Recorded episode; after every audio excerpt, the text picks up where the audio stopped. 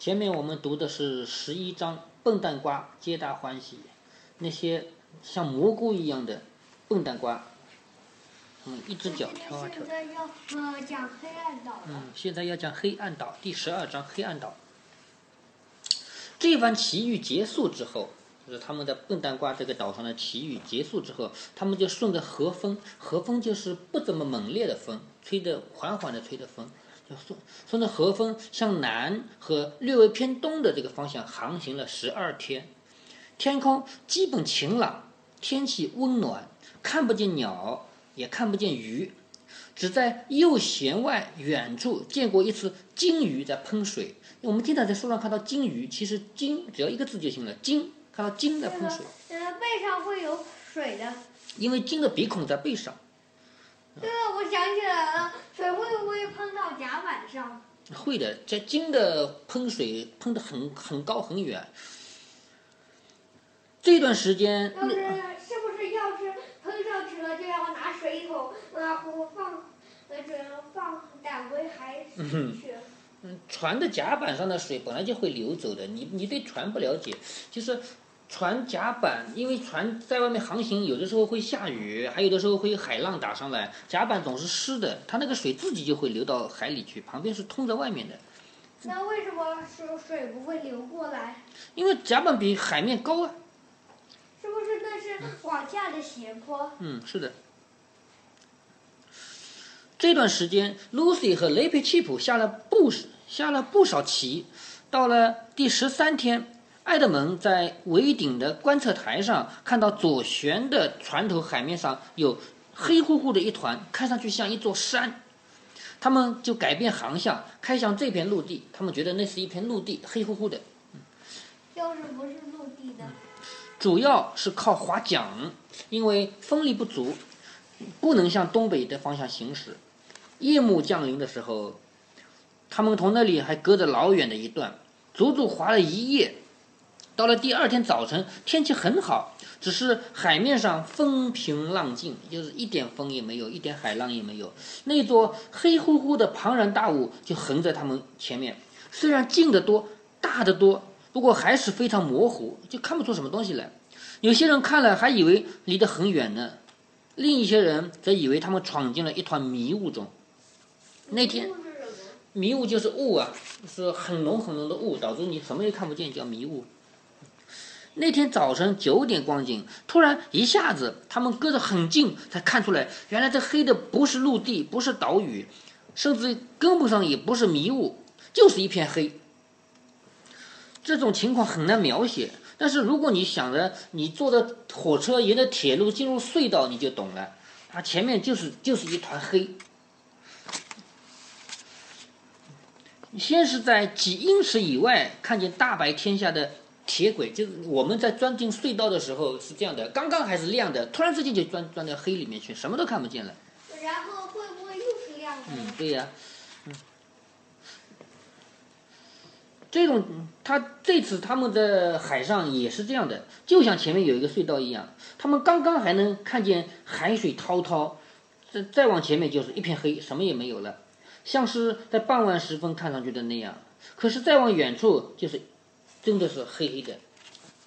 凯斯宾大声对水手下令，把船往后划，他们就不敢进那个黑的里里面去，把船对了，嗯。他们是要换一个方向吗？对呀、划划桨的人可以这样划，也可以这样划，反过来就行了。把船往后划，船上的人除了划桨的人以外，都蹦到前面来，都跑到前面来，从船头处往外眺望。可是看来看去也看不到什么东西，就看到大海和太阳，还有一片黑暗。我们开进去吗？凯斯宾终于问。就是开进去会迷路的，嗯还是尽量别开了。依我之见，还是不要进去为妙。这个话呢是德里宁说的。德里宁是船长，嗯，好几个水手就说船长说的对。埃德蒙说，我也认为他说的对。Lucy 和尤斯塔斯虽然没有说话，可是事情似乎很快就到了关键时刻，他们心里都很高兴。不料，唯独有一个人想要进去，就是雷培契普。为什么？雷培契普生来就喜欢冒险，他是一个将军。雷培契普说：“为什么不进去？有没有有人给我解释一下为什么吗？”有谁跟我解释一下为什么不进去？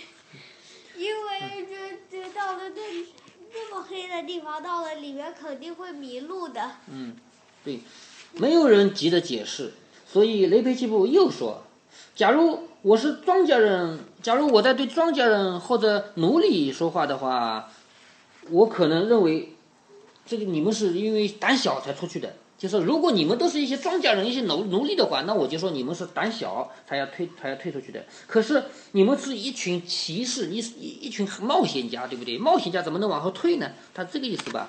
啊，我希望今后纳尼亚不要有人传说你们这些高贵的王室人员还年轻力强的，因为怕黑暗就掉头逃跑了。可是辛辛苦苦开进那片黑暗到底有什么用处呢？这个是德里宁船长在问。辛辛苦苦开到那片黑暗里面去，到底有什么用处呢？用处，雷贝奇不就问：“有用处吗，船长？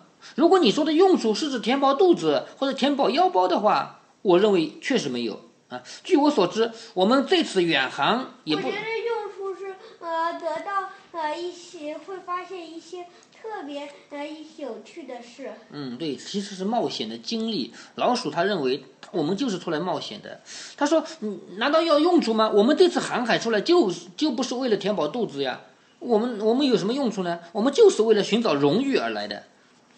寻寻找荣誉和奇遇，就是前面荣誉就是我我们需要一种光环光彩，后面奇遇就是我们是出来冒险的。啊，眼看就有一场闻所未闻的了不起的奇遇，如果我们往回走的话，那我们的荣誉就要受到指责。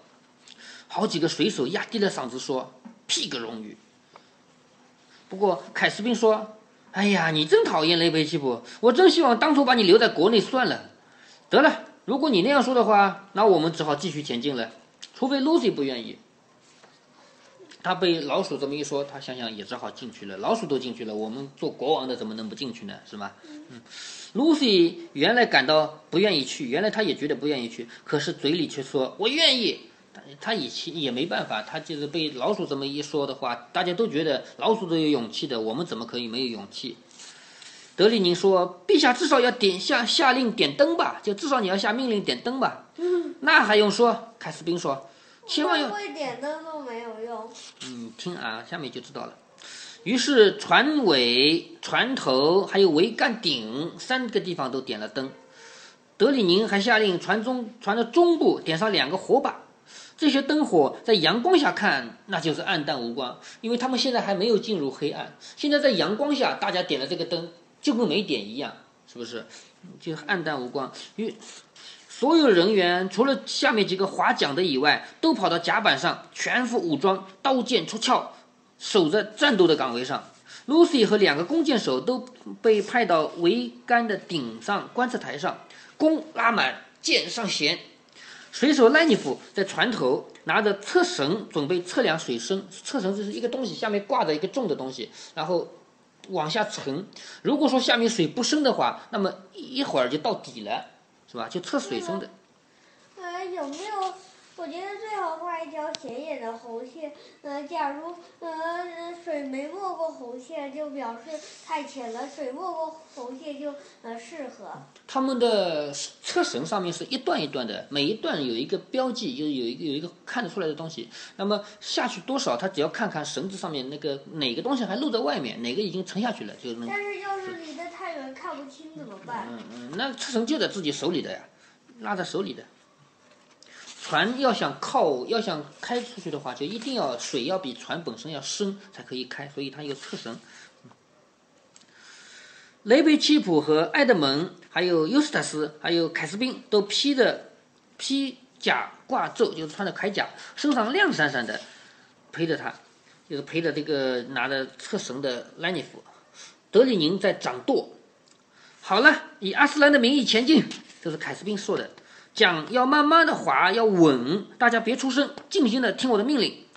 随着船员开始划桨，黎明踏浪号发出吱吱嘎嘎、嗯嗯啊啊的声音，悄悄地前进了。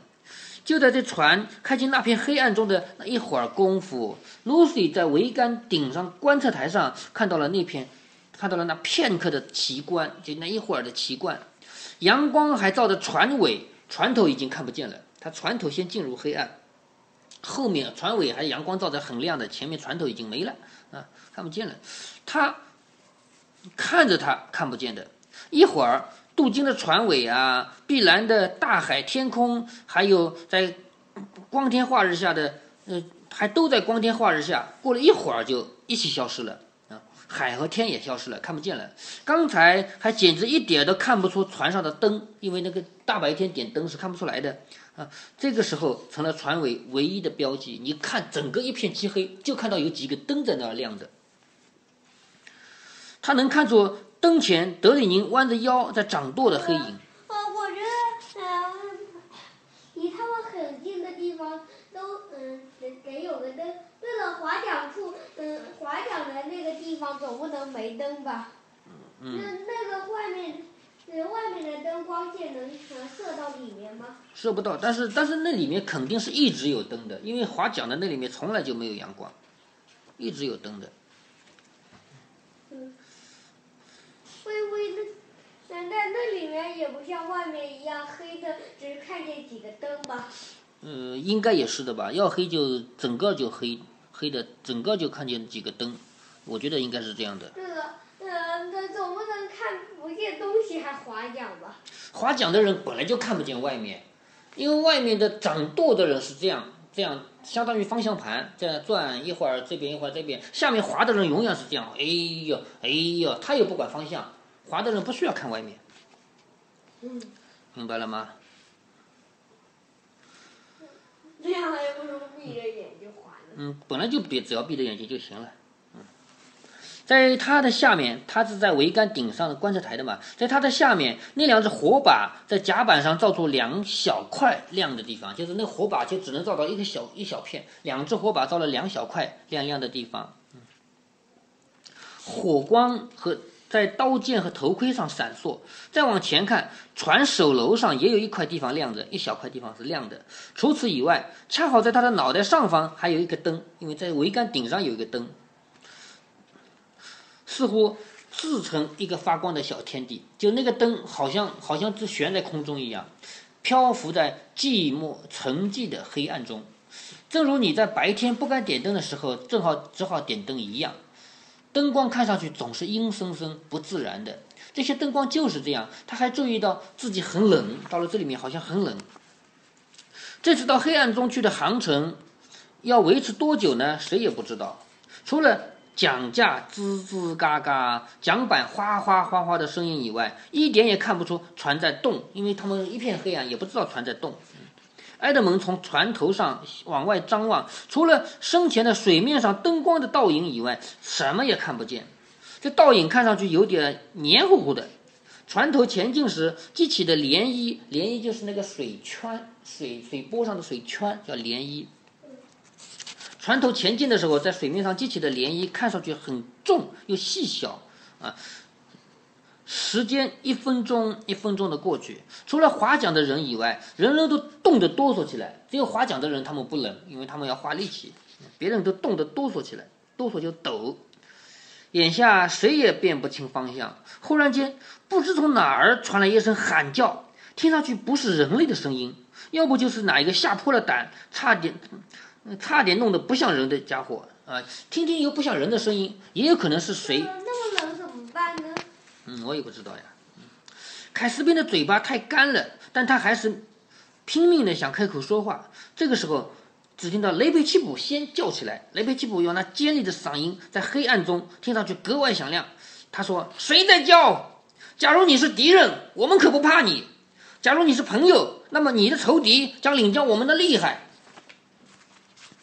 那个声音就喊：“行行好吧，行行好吧，即使你们只不过是一个梦，也请行行好吧，让我上船收留我吧，哪怕你们把我打死也罢。可是千万行行好，不要再消失了，别把我扔在这个可怕的鬼地方。”这个人就在这个漆黑的里面，什么也看不见。他终于听到有声音了，他就说：“行行好吧，把我带走，不要把我扔在这里。”对了。会不会是个绝业？嗯，我觉得也是。你在哪儿？凯斯宾大声的叫道：“上船吧，欢迎！只听又听得一声喊叫，不知这个叫声是出于喜还是怕，不不知道这个叫声是高开心还是害怕。于是他们知道有人正向他们游过来，原来有海里有人在游过来。伙计们，站在船边把他拉上来。凯斯宾说：“是是，陛下。”对了都看不见缆绳，怎么拉呢？嗯，等到游的很近了，用火把应该能照到。水手们就说：“是是，陛下。”几个人拿着缆绳挤到左舷的舷墙，一个人举火把，身子远远的探出到舷侧的外面。只见一张疯狂的白脸从漆黑的水里冒出来。经过一番攀登和拉扯，十几只友好的手总算把这个陌生人拉上了船。埃德蒙觉得自己从来没见过长相这么狂乱的人。这个人长得这么乱，虽然他看上去年纪并不很老。头发却乱蓬蓬，一团雪白。他的脸瘦削，他的脸很瘦，紧紧的绷着。身上衣着嘛，身上的衣服嘛，有一些是湿淋淋的破布条挂着。不过，人家主要还是注意他的眼睛，眼睛张得很大，看起来根本就没有眼皮，死死的盯着，吓得没命似的。他的两。脚刚踏上甲甲板，就说飞呀飞呀，连船带人快飞呀，划啊划啊，拼命划啊，赶快离开这个倒霉的海岸。镇静一下，雷贝奇普说：“告诉我们有什么危险？我们一向不飞的。”雷贝奇普说：“我们从来就不飞。”陌生人听到老鼠的声音，吓坏了。他刚才没注意到还有老鼠在这里。尽管如此，我们一定要从这里飞走。他气喘吁吁地说：“这里是梦假成真的岛，这个岛正是我多年前一直在寻求的。”一个水手这样说。其实有一个水手说：“我一直多年前我一直在找这样一个梦想成真的岛。我想，如果我们在这里上岸，我就可以发现自己跟南希结婚了。”这是另外一个水手，就是既然这个岛能让梦想成真的话，那么我一心想跟南希结婚，我只要上了岸，我就能成真。想跟南希结婚？嗯。还有一个水手说。我就可以发现汤姆又活了。汤姆肯定是他的一个好朋友，已经死掉的。那么他只要到梦想成真岛上去的话，汤姆就汤姆就会活过来。笨蛋！那个人怒气冲冲的动着脚，就跺着脚说：“你正是，我正是听信这一派胡言才到这个岛上来的。”他说：“你们你们这些你们这些水手，一个说要。”发现跟南希结婚，一个要汤姆活过来。我就是听了这派胡言，这派胡言乱语，我才到到这个岛上来了。我真恨不得淹死，或者当时没出生才好。你们听说我的话吗？这里是梦，你们明白吗？是梦变成真的，变成现实的地方，不是白日梦就是梦。大家沉默了半分钟。不是就是梦是什么意思？白日梦是指我们没有睡着的时候，自己在心里编故事。你经常编故事，编编一些童话啊什么故事，那叫白日梦。真正睡着的人做的梦跟白日梦是有区别的。呃，我们平常平平常大白天编的故事，基本上还有点有点前后逻辑关系。但是梦夜里做的梦是一点一点的关系都没有，有的时候很慌乱的，是不是？嗯，这里，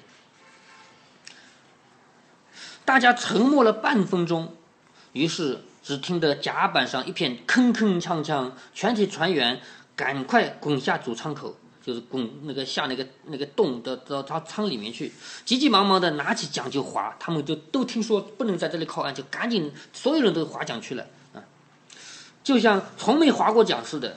德里宁把柄舵，把舵柄来个大转弯，就是他是掌舵的嘛，来个大转弯。水手水手长就水手里的。那个那个最大的那个叫水手长，使出出海航使出航海史上空前最快的划法，就是他他们都很着急，划得很累很急，因为就在那半分钟里，人人都想起了自己做过的梦，因为每一个人在夜里做的梦都是都不那么美好的。只有白天大大白天想象的才是美好的东西，有的是。那说如万一这个梦想成真了，夜里那种可怕的梦成真了的话，那那就不得了了。他们赶紧要逃，所以是大家都在划桨。他们明白踏上那个梦想成真的地方是。这个，我明白。呃，他说这不是白日梦，这是梦，是什么意思了？嗯，明白了吧？明白了。只有雷维奇普依然一动不动。陛下，陛下，他说。你你打算容忍这种造反吗？这种临阵脱逃的行为吗？这是惊慌失措，是溃不成军。现在大家都要逃，只有雷培西普不是不想逃。他说：“你们溃不成军，逃跑。划啊划啊！凯斯宾大吼着，拼命划啊！船头方向对吗，德里宁？你爱怎么说就怎么说吧，雷佩西普。这些事情没人对付得了，他也不想听雷佩西普的了，他也要逃了，是不是？嗯嗯。谁也要逃了？就是凯斯宾啊！现在整个船的所有人都想离开这个地方，就要逃了。只有雷佩奇普了。嗯。那么说来，幸亏我不是一个人了。这个话什么意思呢？就说，呃，前面前面凯斯宾说，这这么可怕的事情，没有人对付得了，没有人对付得了。那是老鼠说，我就不是人啊，我是老鼠啊，你明白吗？老鼠对付得了。对，呃，他是钻空子嘛，钻人家说话的空子嘛，你知道吧？他说，那么说来，幸亏我不是一个人了。雷佩奇普就鞠了一个躬。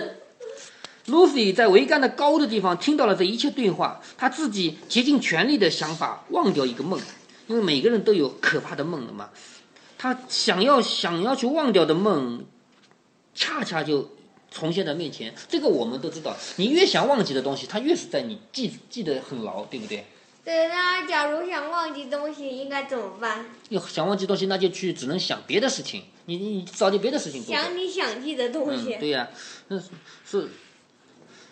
Lucy 站在桅杆顶上，他他。越想忘记原来那个可怕的梦，就越是呈现在眼前啊，仿佛刚刚从那个梦里醒来一样。原来他们在他们的后面那个岛上，黑暗中是那么一回事。霎时间，他就想要下去到甲板上跟埃德蒙和凯斯宾一起，可是有什么用处呢？如果梦假成真的话，等到他走到他们面前，他们自己也可能会变成可怕的怪物。嗯。于是他就在棺材台上抓住栏杆，想办法稳住身子。他们正在竭尽全力地滑到亮的地方去，再过一会儿就没事了。哎呀，只要现在没事就好了。虽然他们划桨发出很大的声音，可是掩饰不住包围了船身的那一片死寂，就是安静。桨是有声音的，可是他们周围一片安静，什么声音都没有。人人都知道，最好别听。最最好别竖起耳朵来听黑暗中的动静，可是谁都情不自禁地听着。不久，大家听听到动静了，每个人听见的都不一样，因为每个人的梦不一样啊。你听到那儿有有种声音像什么？像大剪刀在咔嚓咔嚓吗？这个是尤斯塔斯在问赖因斯。嘘，赖因斯说：“我听见他们爬上船的舷侧了，就要泄就要泄露在桅杆上了。”凯斯宾说。嘿，一个水手说：“开始鸣锣了，我知道会鸣锣的，锣就是锣鼓。”凯斯宾竭力的目不旁视，都竭竭力的不看旁边，尤其是不回头看，径直朝船尾，就是他直接到船尾的德里宁那儿走过去。德里宁，他把嗓音压得很低，说：“我们刚才进去的时候划了多久？我的意思是划到救这个陌生人的地方，也许五分钟吧。”德里宁说：“干嘛？”因为我们我的想法是我们我们出来已经不止五分钟了，就是我们进了这个黑暗的地方，五分钟就救起了一个陌生人来，他我们赶紧回头，可是回头划了已经不止五分钟了。想你明白这个意思了吗？有可能是出不来了，也有可能他们根本就没有回头，因为这个海里面没有方向，他们没有方向，你知道吗？德里宁掌舵的那一只手抖抖起来了。一一行冷汗从脸上流下来，船上的人个个都冒出同样的念头：我们出不去了，我们出不去了。划桨的人哀叹悲叹的，他们把我们的领，他们把他他把我们的领错了航线了。我们在这里绕圈子，我们永远出不去了。那个陌生人本来一直蜷成一团躺在甲板上，现在他坐起身，尖声怪气的发出一阵恐怖的大笑。出不去了！他大声的喊道：“一点不错，当然了，我们永远出不去了。我多蠢啊，竟然以为你们会那样轻易的让我走掉。不，我们永远出不去了。” Lucy 把脑袋靠在观察台的边上，悄声的说：“阿斯兰啊，阿斯兰，如果你当真爱我们，马上来救救我们吧。”那片黑暗虽然并没有减少一点，可是他开始感到有一点儿好转了。说到头来。我们还没有真正出过什么事儿呢，他心里就暗暗的想。其实他心里想到阿斯兰的话，他想阿斯兰肯定会来救他，所以呢，心里有点舒服了。瞧，赖尼夫从船头那儿嘶哑的喊着，前头有一个一点点小、一点点的光。他们仔细的看着那一点光亮，竟然发出一大束光来，照在船身上。虽然没有改变周围一片漆黑，可是整条船就像给探照灯照亮了似的。就是前面有一道光照着他们，虽然边上还是黑的，可是他们船已经被照亮了。凯斯宾眨眨眼睛，朝四下里盯着看。只见伙伴们脸上一个个就带着狂热和专注的眼神，大家都目不转睛地望着同一个方向，每个人的身后都横着轮廓分明的黑影，就是前面是探照灯照着他们，他们后面是黑影。Lucy 顺着光束看过去，不一会儿就看见光束里有什么东西，开头看上去像一个十字架。然后看上去像像飞机，再后来看上去像一个风筝，最后翅膀呼呼的旋转，就到头顶的，就飞到了头顶上空。原来是一只信天翁，信天翁是一种鸟。信天翁绕着桅杆飞了。十字架是什么？十字架就是你，你有没有在电视里看过那个那个有一个人挂吊在十字架上死掉的那个那个东西？明白吗？就是这样一个东西，用木头一根木头这样竖着，另外一个木头这样横着一个十字。不行，我知道了，是不是十字架顶上绑根绳子，绳子上吊着个人？那个人不是绑在绳子上的，那个十字架是这样的，这个这个竖着的棍子，这个横着的棍子，这个人手手掌钉一根铁钉钉在这个里面，这个手掌钉在这里面，两只脚也钉铁钉钉在这个架子上，是钉死在上面的，那叫十字架，不是挂在上面的。信天翁绕着桅杆飞了三圈，接着在船头的金龙的背脊上像像极像只脖子啊，在船头金龙的脖子就是顶上歇了片刻，就歇在那上面一会儿。它发出一串有力的悦耳的声音，悦耳就是好听，发出了一串有有力好听的声音，似乎在说什么，可是没人听得懂。之后，它就张开双翅飞了起来，开头在前面飞得很慢，稍稍偏向右舷。德里宁对它的对它的导航深信不疑，这个鸟看来是带他们走的，是吧？于是德里宁就深信不疑，就就跟着它，就跟着他驾驶。可是除了 Lucy，谁也不知道。派的，这是爱因斯兰派来的吧？嗯，我也觉得是的。可是除了 Lucy，谁也不知道他绕着桅杆的时候，悄悄地对 Lucy 说了些什么。他说：“勇敢些，心肝儿。”他相信这是阿斯兰的声音。话音未落，有一段美妙的香味就洒在他的脸上。就是这个鸟在信天翁在顶上绕三圈的时候，他是跟 Lucy 说了点话的。一会儿功夫，前面那片黑暗就变成一片灰暗，就是慢慢的亮起来的，从黑变成灰了啊。接着，他们心里几乎还不敢开始抱有希望，这条船就进了阳光里面，重新投入温暖的蓝色天地。正如有些时候，你光是躺在床上就看到阳光从窗户里进来一样，听到窗下那班邮差和送奶的人欢笑声，醒悟到邮差是什么？邮差就是送，就是邮递员。就是如果你在家里听，在家躺着，窗外面有一个邮递员，还有一个送牛奶的人，就这种意思。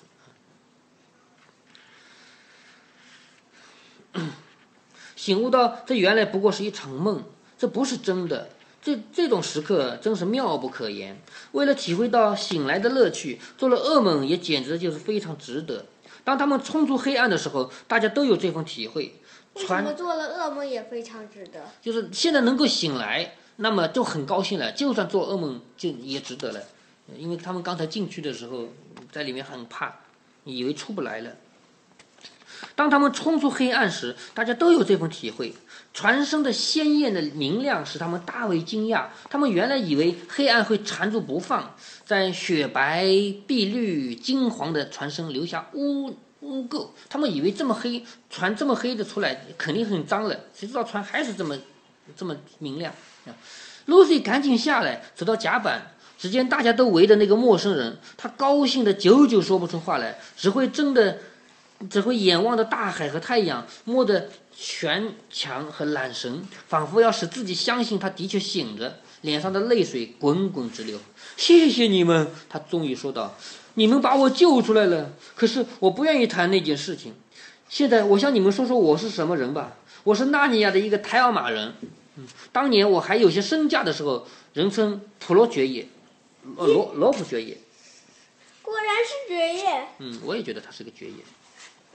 我就是纳尼亚国王凯斯宾。凯斯宾说：“我出海远航就是来找你和你的伙伴们，他们你们都是我父亲的朋友。”啊，凯斯宾自我介绍一下，他来就是来找这个七。他知不知道是凯斯宾几世？嗯，我这个这个可能马上也要知道了吧。罗普爵爷当即跪下，吻着国王的手，说：“陛下，他说，您是世上最希望我我最希望见到的人，请陛下开恩。”他就说：“请陛下开恩。”凯斯宾问：“什么事？千万别问我，也别让任何人问我这些年来在黑暗岛上的所见所闻。就是你不要问我在这个黑暗岛上我看见了什么。”这龙野爵爷，凯斯宾说，他又打了一个寒噤，就是又又抖了一下，说：“我认为不该问你。”我愿意拿出全部财宝，也绝不愿意听这件事情。就说这个岛上的各种事情，还是不要听吧。陛下，德里宁说，这会儿朝东南去正是顺风，要不要叫我们的可怜的伙伴起来准备开船？就是他不是还躺在地上吗？开船后就得每一个抽得出身的人去吊床睡觉，就是要大家又要轮流睡觉了。不错，凯斯宾说，让大家痛饮一顿，就是喝一顿啊。我觉得我能整整睡上一天一夜呢。大家都很累，在这个黑暗的里面绷紧了弦。于是整个下午，大家欢天喜地，顺风向东南行驶。船后的那一团漆黑越来越小，越来越小。不过谁也没注意到，那信天翁什么时候就不见了。他们就忘了信天翁这事了。好，第十二章结束了。